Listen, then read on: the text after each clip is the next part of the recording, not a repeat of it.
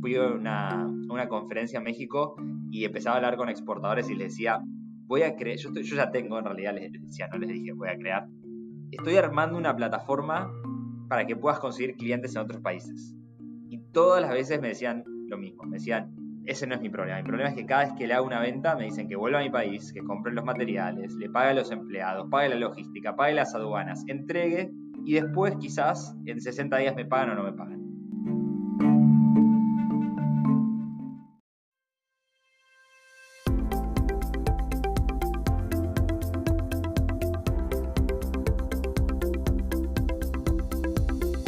Bienvenidos a Creando la TAM un podcast donde conversamos con emprendedores e innovadores de Latinoamérica para conocer sus historias y, a través de ellas, inspirarte a seguir tus ideas. Soy José Luis Ortiz y en el episodio de hoy Martín Pustilnik nos cuenta cómo está ayudando a mejorar la competitividad de pequeños y medianos exportadores en economías emergentes con Mundi.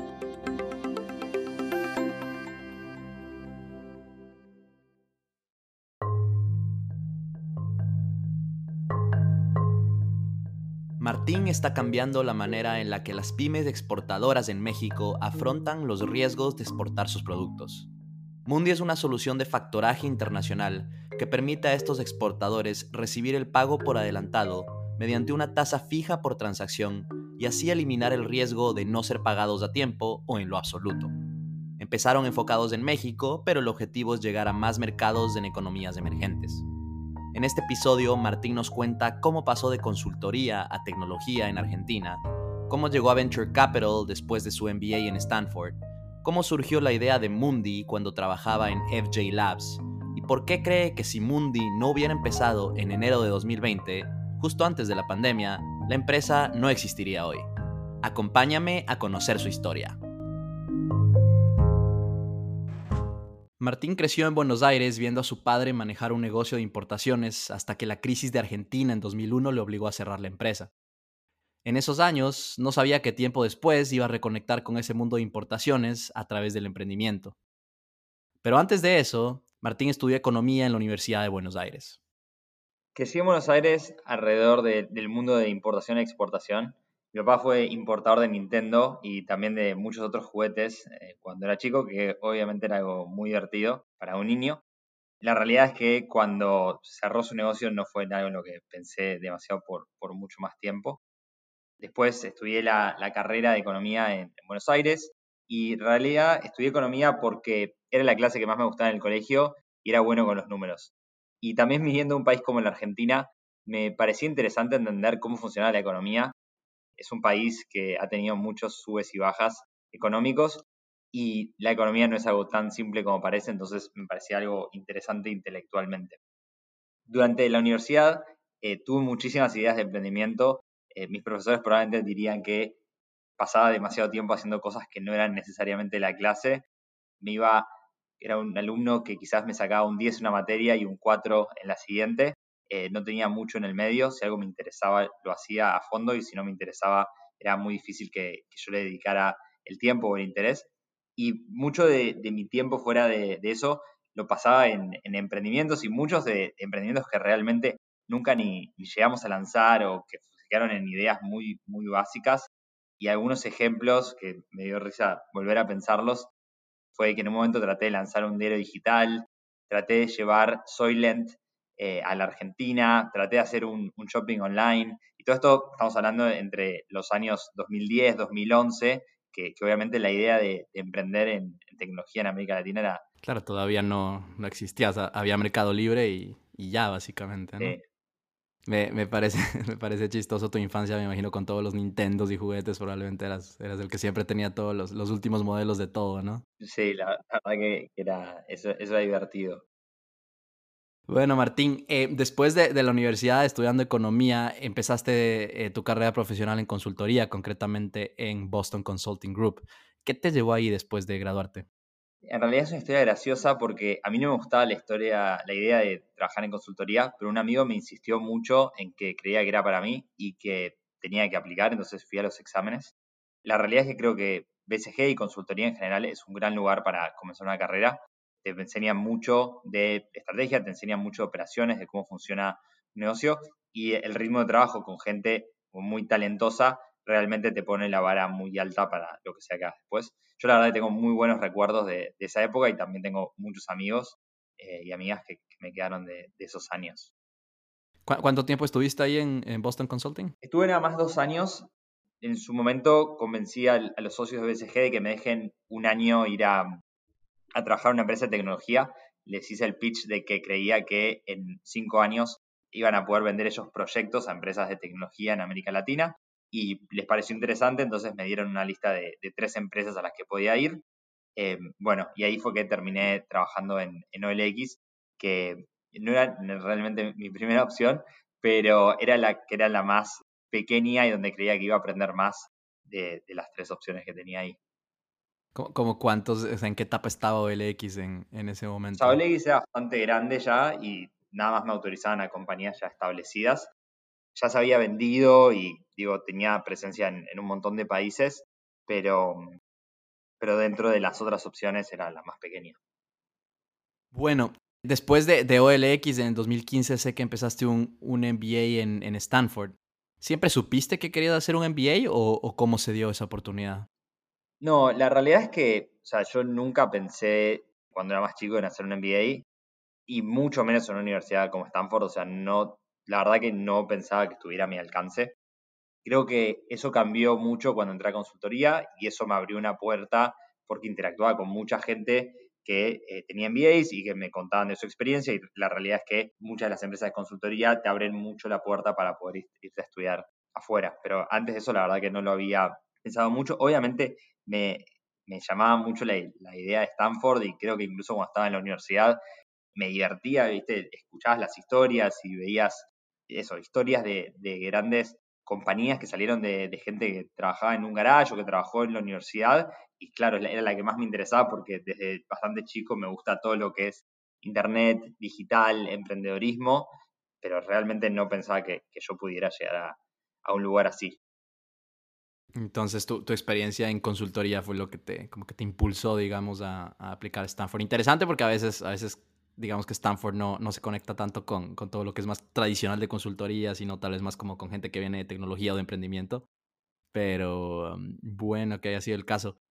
¿Qué nos puedes contar de, de, la experiencia ahí en Stanford? Sé que eso te acercó, obviamente, como querías, un poco más a, a, lo que es emprendimiento, pero sé que te expuso todo este mundo de fintech. ¿Cómo fueron esos dos años de ahí?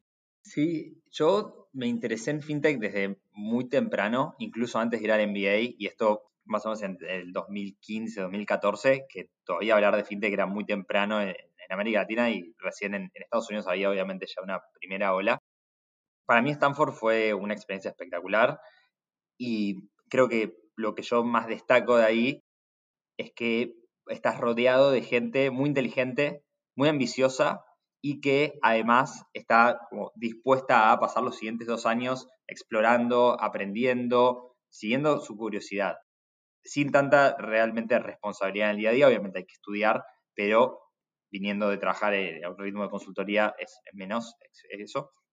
Creo que está buenísimo como experiencia profesional eh, yendo de Estados Unidos y como experiencia personal.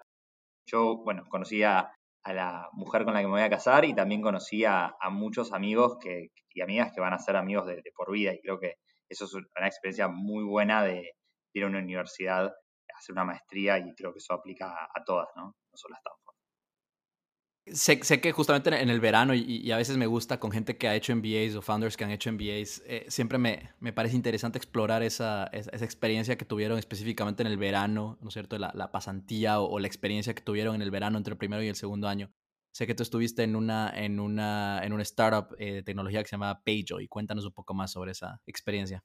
Sí, eh, yo estaba buscando hacer una pasantía en FinTech y mm, veía que, había algo interesante, en, particular me interesaban como, como, los modelos que tuvieran algo como asociado a América Latina. Justo se dio con la gente de Payjoy, que terminé trabajando un poco en su lanzamiento en México.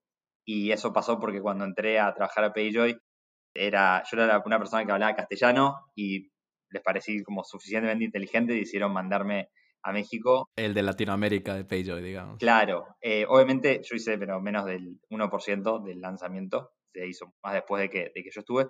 Tuve la oportunidad de ver un poquito más de cerca como qué estaba pasando en, este mundo de fintech, pensando un poquito más en, eso, en mercados, mercados de, América Latina. Y creo que fue espectacular porque ellos eran una compañía bastante joven cuando yo entré. De hecho, la, en mi primer día en Payjoy anunciaron su serie A y fue como, wow, qué loco estar en una compañía que acaba de levantar plata de Union Square y yo estoy acá y estás, con esta gente y son unas 30 personas y hay una energía, una creación, pero bueno, también todavía están en una etapa en la cual había muchísimo por aprender, muchísimo por hacer. Yo sigo teniendo como, mentor a uno de los founders de, de que, que hoy también es inversor en Mundi, y, y me quedó siempre esa como tenacidad que tenían y que estaban dispuestos a realmente de, todo. Me acuerdo en particular una noche que nos quedamos, estábamos haciendo un experimento de mandar, ellos hacen financiamiento para lo que es celulares, para gente eh, de bajos recursos, y mm, de, estábamos haciendo un experimento y me quedé hasta re tarde, o sea, hasta la madrugada con el CEO empacando cajas y llenando y poniendo la estampita, y el CEO estaba ahí haciéndolo, pero feliz primero que nadie. Y me pareció súper buena esa experiencia de realmente arremangarte, porque viniendo quizás de, un mundo de consultoría, que quizás era un poco teórico, no, lo hacía tanto, en OLX un poco más, pero no es lo mismo que estar en una startup donde tenés que realmente arremangarte y, hacer. Claro, con 30 personas y en serie eh, sí, todo, todos hacen todo, ¿no? Y más en lo, en lo general, digo, a mí, Peyo me inspiró mucho en lo que después se transformó en Mundi, porque ellos utilizan tecnología para aumentarle el acceso a servicios financieros.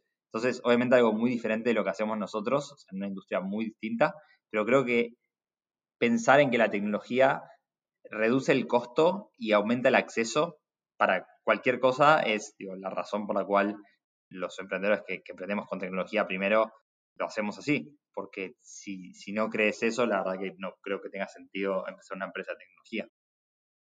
Definitivamente. Pasaron entonces, siguiendo con la historia, pasaron esos dos años, Martín, ¿Qué hiciste después del MBA? ¿Descubriste durante esos dos años que ya era el momento de emprender eh, o, qué fue lo que hiciste? La realidad es que en el MBA pasé bastante tiempo con, diferentes ideas, eh, ninguna que haya como tomado demasiada reacción y después hubo sí un momento post eh, MBA que se me dio la oportunidad de emprender con otra persona y decidí no hacerlo por temas personales. En ese momento no estaba del todo seguro si quería vivir en Estados Unidos, si me quería ir de vuelta a América Latina. Y me parecía que era muy egoísta con esta otra persona comprometerme a empezar una compañía cuando no sabía si en un año iba a querer y también iba a poder, por un tema de visado, quedarme en Estados Unidos. Entonces, no, fui a trabajar a, un fondo de Venture Capital. La familia Nieli, que son los dueños de Fiat, estaban empezando un fondo de, Venture Capital y justo los, los conocí y estuve trabajando con ellos haciendo muchas inversiones en FinTech entonces fue una re buena manera de, seguir involucrado en el mundo de, tecnología y emprendedorismo. Una pregunta aquí sobre tu experiencia en el, en el MBA, viendo para alguien que sé que hay muchos caminos para llegar al emprendimiento y esto lo, lo, hemos dicho en, en, muchos de los episodios que tengo con founders que han hecho MBAs, no es el único camino, o sea, no se necesita un MBA. Me gustaría escuchar tu perspectiva sobre eso también, pero la pregunta concreta aquí es, para alguien que pues cree que su camino es hacer un MBA para luego poder emprender, ¿Crees tú que, o sea, yo sé que pues uno puede tratar de, empezar algo durante el verano, incluso antes, y pues como que dedicar esos dos años del MBA a, hacer algo como tal. Tú, por otro lado, decidiste hacer, tomar una experiencia eh, en una startup eh, de tecnología, de fintech, que era algo que te interesaba durante el verano. Ya viéndolo como que en retrospectiva, si hubieras, digamos, tenido una idea que, que te hubiera llamado la atención, ¿lo hubieras hecho? O, crees que sacaste, digamos, más provecho de haber trabajado en, eh, en otra startup durante, durante ese periodo? Creo que no hay una respuesta correcta. O sea, si estás haciendo un MBA y tenés algo con lo que querés trabajar y crees que es suficientemente, que tiene suficiente potencial como para que dejes el MBA y como para que te pongas a trabajar en eso full time, tiene sentido hacerlo. Para alguna gente, hay otra gente que prefiere esperar a terminar. Yo en ese sentido soy muy poco prescriptivo. Eh, no me gusta ni decir ni que me digan como el qué se debe hacer en mi caso, la verdad que exploré diferentes cosas y no había nada que tuviera suficiente nivel de convencimiento. Creo que o sea, tenés historias de éxito y historias de fracaso en todos los casos. Tenés gente que en el verano se puso a hacerlo y después se transformó, dejó el NBA y se transformó en una compañía gigante. Tenés gente que lo hizo al terminar el NBA. Tenés gente que le fue muy bien dos años y después se tuvieron que cerrar la compañía. O sea, no hay una sola forma de emprender y tampoco no hay una sola forma de que a la compañía le vaya bien. Entonces, creo que depende mucho de, eso, del momento, de la persona y de la oportunidad con la que se encuentra. Entendido, entendido. Gracias por compartirlo. Bueno, volviendo a la historia, entonces estuviste en este fondo de, de, VC de, la familia Agnelli, de los dueños de Fiat. Eh, ¿Cuánto tiempo estuviste ahí? ¿Qué, ¿Qué, hiciste después? Sí, o sea, estuve un poquito menos de un año ahí, tuve unos problemitas con mi visa y mm, después de, que lo solucioné volví a Estados Unidos y en ese proceso, en el medio, reconecté con, con FJ Labs, que es, eh, son dos emprendedores que han tenido bastantes emprendimientos a los cuales se les ha ido bien muy bien. Y yo durante mi tiempo en Nueva York me había hecho, había conocido a gente de ese equipo y me ofrecieron ser parte del mismo con un rol como mixto entre como inversión y después con esa posibilidad de, eh, emprender desde ahí adentro. Escuchado de, algunas personas de Latinoamérica que han pasado justamente por, por FJ Labs, eh, ya sea después del MBA o simplemente de, desde, pues, viniendo desde otros lados, FJ Labs ha invertido en startups de, Latinoamérica como Frubana, como Clark, como Chipper, como Avi. Cuéntanos un poco más sobre la experiencia y, y si nos puedes dar cualquier tipo de, insight o, comentario sobre esa conexión que tiene FJ Labs con Latinoamérica. Sí, básicamente Fabriz y José, que son los fundadores de, FJ Labs, ambos empezaron compañías en, en América Latina José fue fundador de, Remate en, los 90 y después empezó un par de compañías más en Brasil. Y Fabriz fue fundador de, OLX, que tenía en su momento gran parte de su operación en Argentina. Entonces, ellos fueron emprendedores quizás en, mucho antes en América Latina y también como les fue muy bien económicamente, después empezaron a, invertir mucho también en, founders América Latina porque, claro, veían la trayectoria y, y los llamaban. Entonces, ellos desde siempre invirtieron mucho en la TAM, tuvieron también una, como más cerca en el tiempo, tuvieron una muy buena inversión con Rappi y eso los volvió a poner a interesarlos en, América Latina y también como fondo creo que es uno que al ser dos, dos personas que no son americanas, creo que ellos, ellos ven que tienen mucho acceso, que tienen, pueden ayudar a los fundadores también a como conectar con fondos de Estados Unidos y bueno, por eso también invierten bastante en América Latina. Entonces, como inversionista, ahí eh, estabas enfocado en Latinoamérica, en fintech, en ambas. No, eh, en realidad para nada, era como súper generalista. Invertíamos más que nada en, marketplaces. FJ Labs es un fondo que invierte más que nada en como plataformas de compra-venta o, bueno, todo lo que signifique marketplaces eh, de trabajos, de de bienes, de temas financieros, muchas, muchas cosas, pero siempre con la, idea de que sea un marketplace. De logística, que ahí fue un poco de donde eh, también me surgió la idea de Mundi. Aquí, exactamente, justo vamos a, pasar a hablar un poquito acerca de cómo se conecta esto ya llevando a, tu startup actual que es Mundi. Antes de eso, igual, como similar, digamos, a, la pregunta del MBA con el enfoque de, los caminos que existen para llegar a, ser un founder eh, de tecnología en Latinoamérica. Otra ruta creo que algunos emprendedores toman es justamente trabajar en un fondo de venture capital antes. ¿Qué nos puedes decir sobre, sobre las ventajas, desventajas de tener esta experiencia antes de emprender en Latinoamérica? Yo creo que la ventaja principal es que te puedes poner mejor en la cabeza de un inversor y como vos como fundador tenés que hablar con inversores para tu compañía, o sea, te sirve para poder entender cómo piensan ellos y poder, digamos, ofrecerles algo que sea interesante para ellos, que como sabemos en el mundo de, Venture Capital, que no todos los tipos de inversores, están buscando retornos de como 10x o más, ¿no? Entonces, creo que es súper interesante eso. En particular, mi experiencia de FJ me gustó mucho porque ellos son un fondo que no lideran rondas y que ven muchas, muchas compañías y tienen una forma muy estructurada de pensar en lo que son inversiones en empresas de tecnología. Entonces, creo que fue también una muy buena forma de pensar en como los modelos de negocios, los unit economics, la escalabilidad de una idea, etcétera. Y creo que ellos han desarrollado, digo, a nivel fondo, ya no como emprendedores, sino como fondo de inversión, les ha ido muy bien como sistematizando ciertos como parámetros para ver dónde hay buenas oportunidades.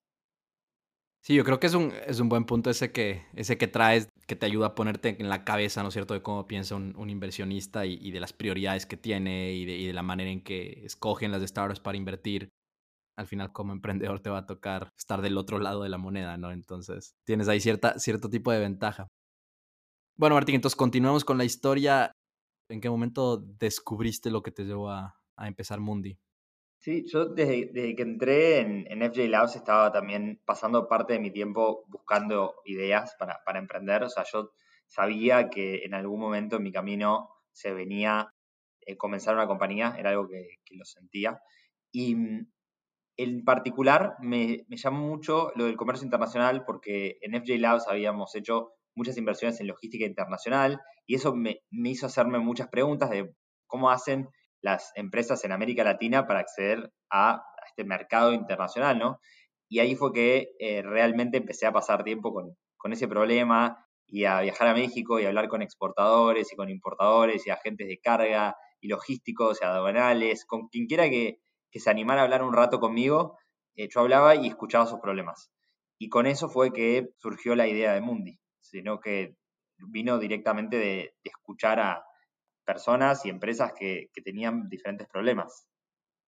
Entonces esto fue, o sea, esto fue, digamos, un interés propio, personal que tenías muy por aparte de FJ Labs, ¿no? No fue algo que ya estabas por el trabajo de FJ Labs explorando y que pues ahí te diste cuenta, sino que digamos que era tu proyecto ahí, side, side project. Yo tenía un porcentaje de mi tiempo que podía pasar explorando mis propias ideas, que esto era algo que había acordado con Fabricio y José, y en particular a mí me interesaba mucho ese mundo de comercio internacional bueno, uno porque era el mundo en el, que crecí y como que me parecía interesante y ese mundo de exportación e importación siempre lo había visto como algo que, era fascinante porque esencialmente yo creo en la globalización, creo que es bueno para el mundo y siempre me pregunté viniendo a un país como Argentina, como por qué Argentina piensa tan distinto en, en ese tema, ¿no? Entonces en Argentina ha sido un país que ha ido y venido mucho en las políticas de comercio internacional, pero siempre ha sido muy proteccionista, no se integra con el mundo.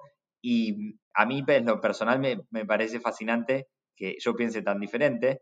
Y entonces así fue que empecé a pasar como tiempo, tiempo en, ese espacio y a hablar con, con, gente y con empresas que querían o que ya estaban comerciando internacionalmente y hacerles preguntas de como por qué no lo hacían más y entender las estadísticas de que en América Latina y en general en todo el mundo como emergente, las, pymes exportan e importan muy poco. O sea, si lo comparas con el mundo desarrollado, es muy alta la diferencia y eso cuando haces la pregunta como muchas veces por qué, termina siempre volviendo a que no se animan por diferentes temas que están alrededor de los servicios financieros. Entonces, así fue como surgió Mundi, o sea, escuchando que alguien me acuerdo que yo iba, fui a una, conferencia en México y empezaba a hablar con exportadores y les decía, voy a crear, yo, yo ya tengo en realidad, les decía, no les dije, voy a crear, estoy armando una plataforma para que puedas conseguir clientes en otros países. Y todas las veces me decían lo mismo, me decían, ese no es mi problema, mi problema es que cada vez que le hago una venta me dicen que vuelva a mi país, que compre los materiales, le pague a los empleados, pague la logística, pague las aduanas, entregue y después quizás en 60 días me pagan o no me pagan. Y eso hace que yo no le haga la venta. Y al día siguiente de la conferencia volví con un pitch diferente, que era que los iba a ayudar dándoles como una herramienta que les permita evaluar a sus clientes, que les permita tener el financiamiento para lo mismo, que podían hacerlo en diferentes monedas, y ahí la gente estaba interesada.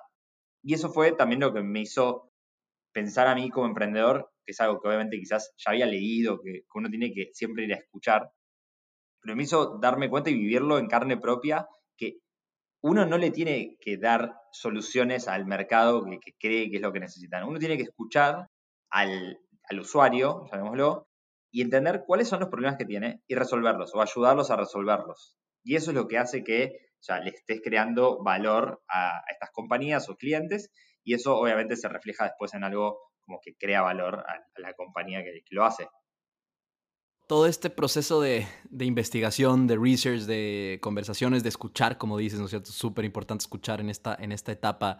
Todo esto fue durante el 2019, si no estoy mal. Sí, todo esto fue 2019. Fue como un proceso gradual, ¿no?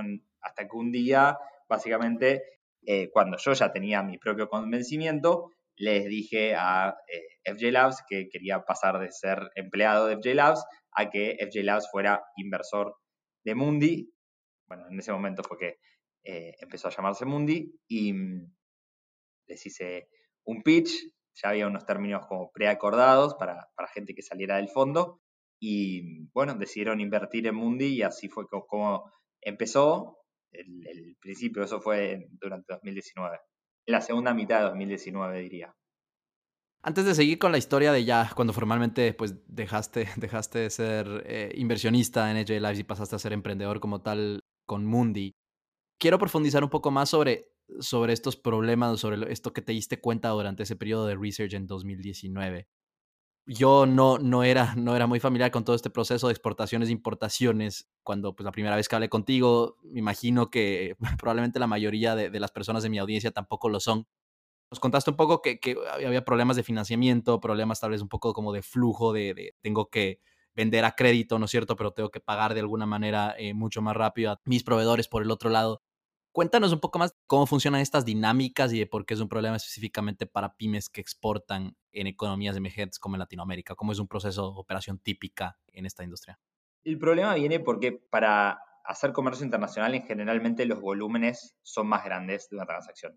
¿Por qué? Porque si estás, son dos empresas que están en el mismo país, quizás hacen una compra por 500 dólares. Si tenés que hacer un envío internacional y eh, tenés que hacer todos los procesos de aduanas y averiguar que esté todo bien, generalmente solo lo hacen las compañías que están dispuestas a hacer unas compras o ventas un poco más grandes. Y eso genera que cualquier problema que exista de forma como doméstica se haga mucho más agudo cuando se hace una venta o compra internacional. Y sumado a eso, que los tiempos de, tenés encima de eso los tiempos de envío que hacen que todos los problemas se hagan más dolorosos. Entonces, lo que termina pasando es que las pymes tienen problemas que hacen que no terminen exportando o importando. ¿Por qué? Porque hay muchas barreras a ese comercio internacional. Primero que nada, hay barreras de información, o sea, es difícil saber cómo puedo hacer para exportar o importar. Después es cómo hago para mover los bienes, cómo consigo compradores. Bueno, y una vez que consigo un comprador, ¿qué tengo que hacer?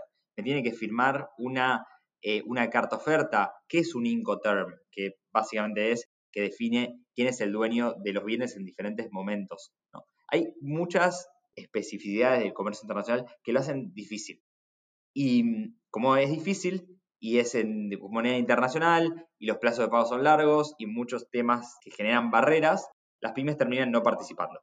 Y se genera esta dinámica en la cual quizás en países desarrollados tenés instituciones y servicios que ayudan a las compañías a poder internacionalizarse y en nuestros países eso no existe.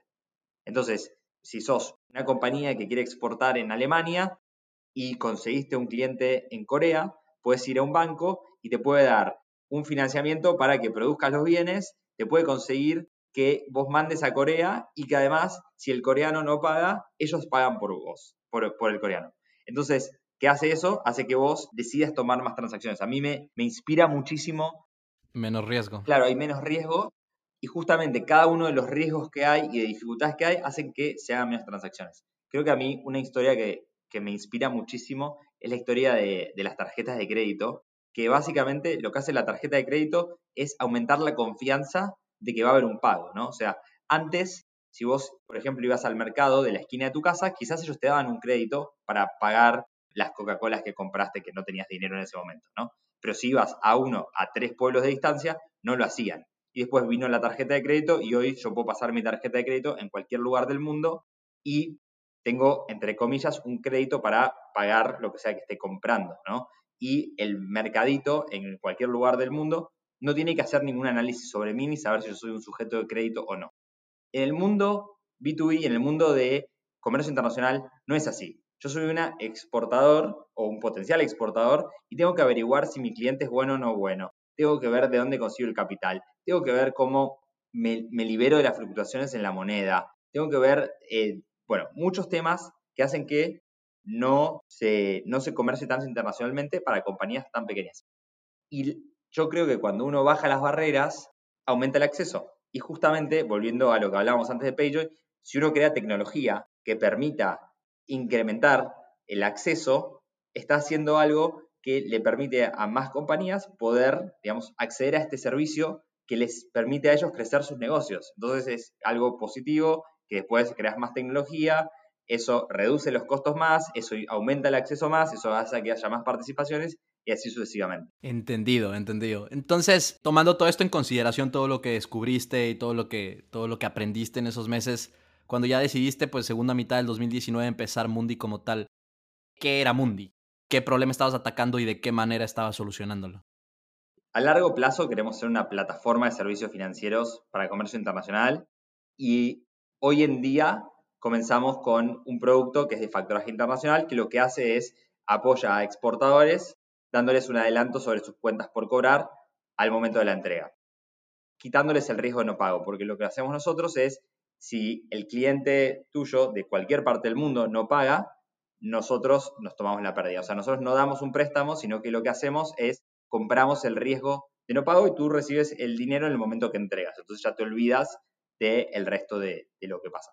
La otra parte, creo que interesante de nuestra visión es que como empezamos siempre con tecnología y desde, desde pensando siempre en el usuario más pequeño, incluso el exportador de primera vez, trabajamos de una forma en la cual podremos en el futuro, digamos, ofrecer nuestro servicio a través de otras plataformas y plataformas de logística y digitales. Entonces, trabajamos siempre pensando en cómo hacemos para aliarnos con otras plataformas, entonces embeber nuestro servicio en lo que tienen, el acceso a clientes que tienen.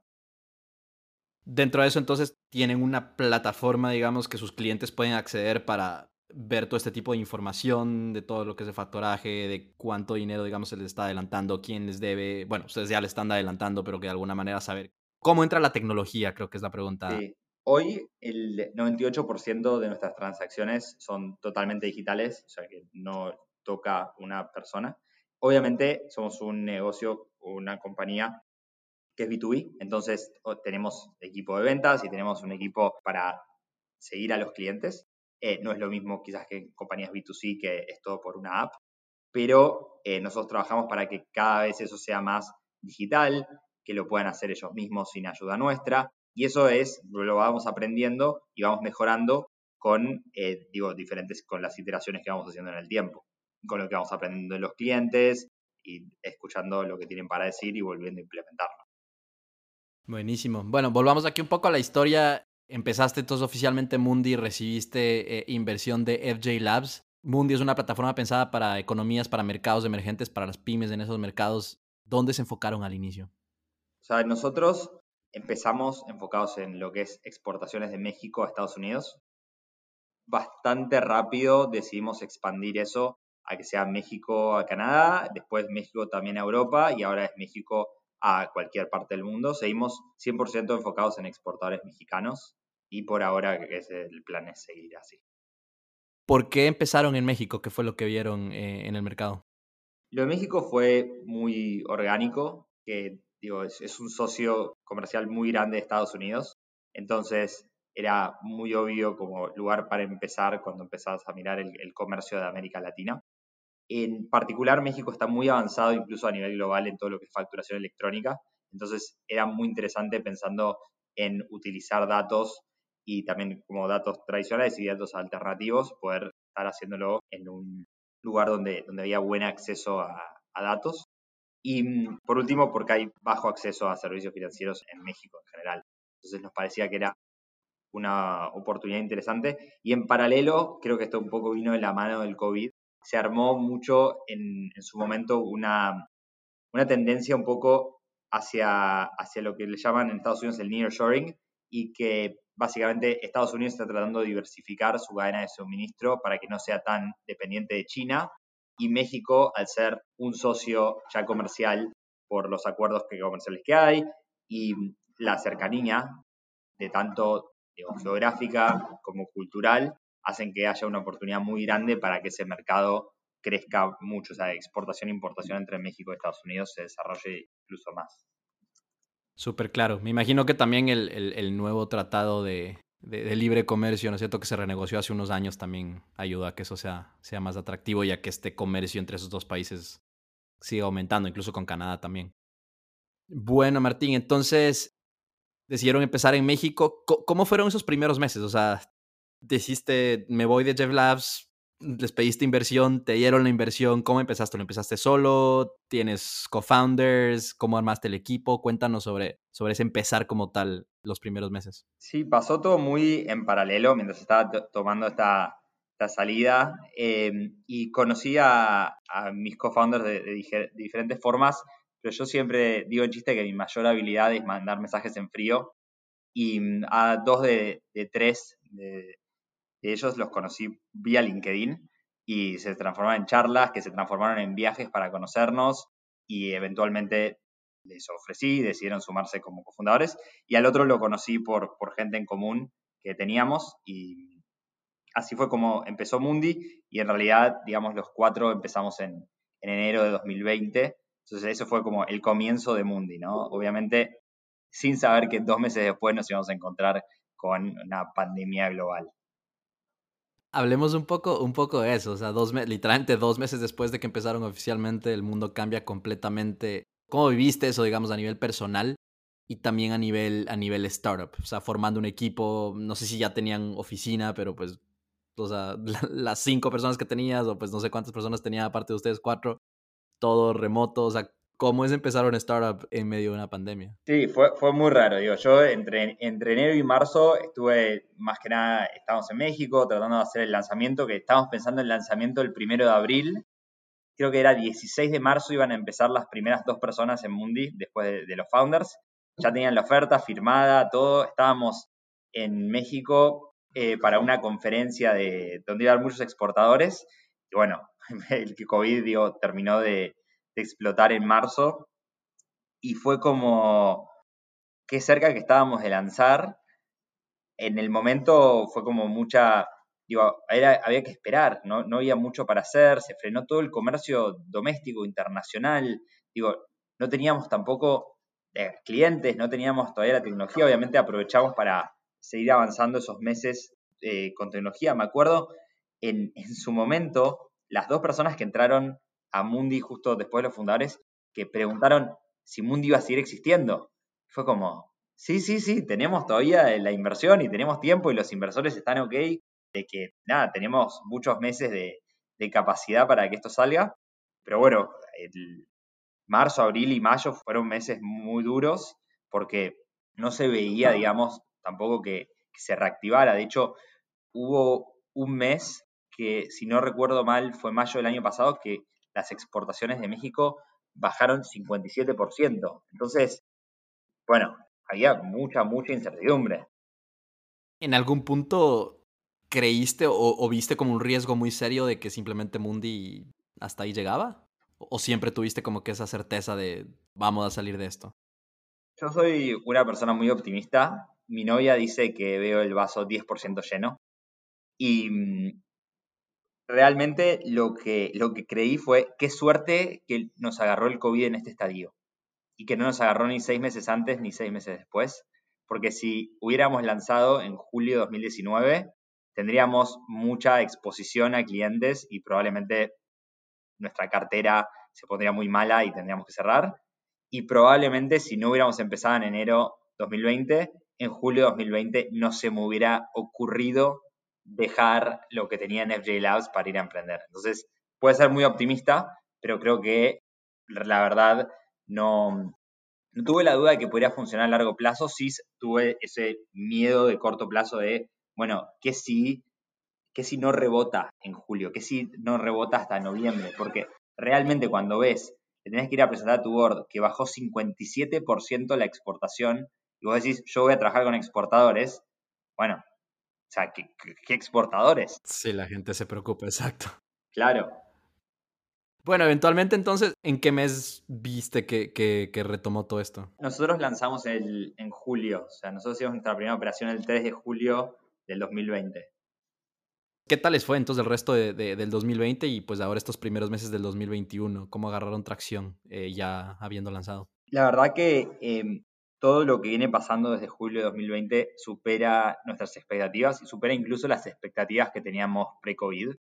Y eso fue haciendo que cada vez apretemos el, pie en el acelerador y bueno, justamente eso viene porque tenemos mucha atracción de clientes, mucha atracción de demanda, mucho crecimiento. Eso después hizo que también levantáramos otra ronda de inversión, contratáramos más gente al equipo, etcétera. Y realmente creo que lo que me siento cómodo diciendo hoy es que definitivamente encontramos que hay una necesidad en el mundo del comercio internacional para mejores soluciones financieras. Eso estoy 100% seguro.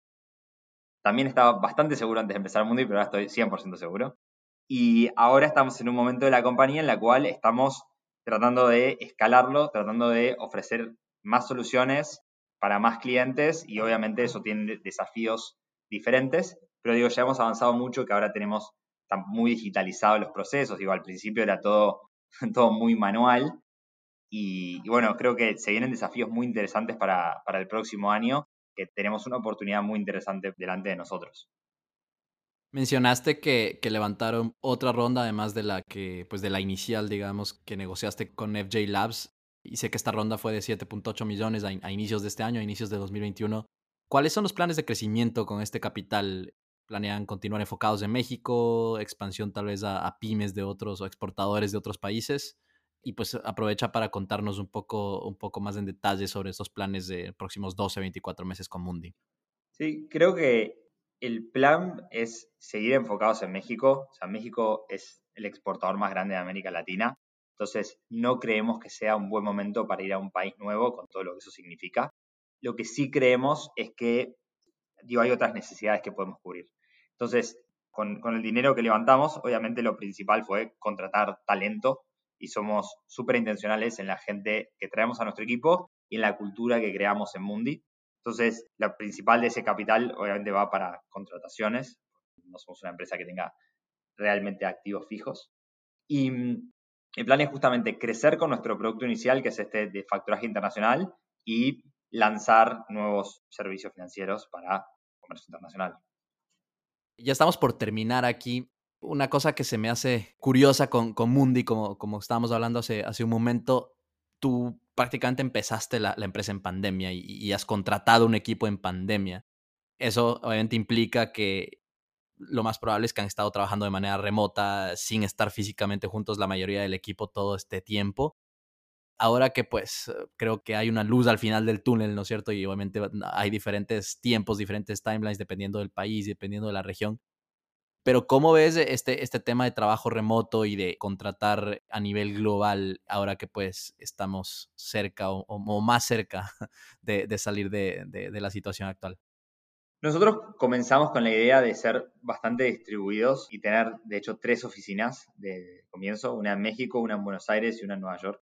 Obviamente nunca llegamos a tener ni una oficina porque no llegamos a firmar el alquiler, por suerte, en México. Y mm, lo que nos pasó fue que empezamos a conocer talento que no estaba en alguno de esos lugares, en parte porque uno de mis socios trabajó muchos años en Rappi, entonces justo alguien de, de, Rappi se iba que vivía en Colombia y bueno, decidimos contratar en Colombia y de repente apareció alguien que vivía en, Córdoba, que es una provincia de, de, Argentina y decidimos contratarlos. Y después una persona de nuestro equipo nos dijo que quería estar en Italia y fue como, bueno, si está en Italia está bien.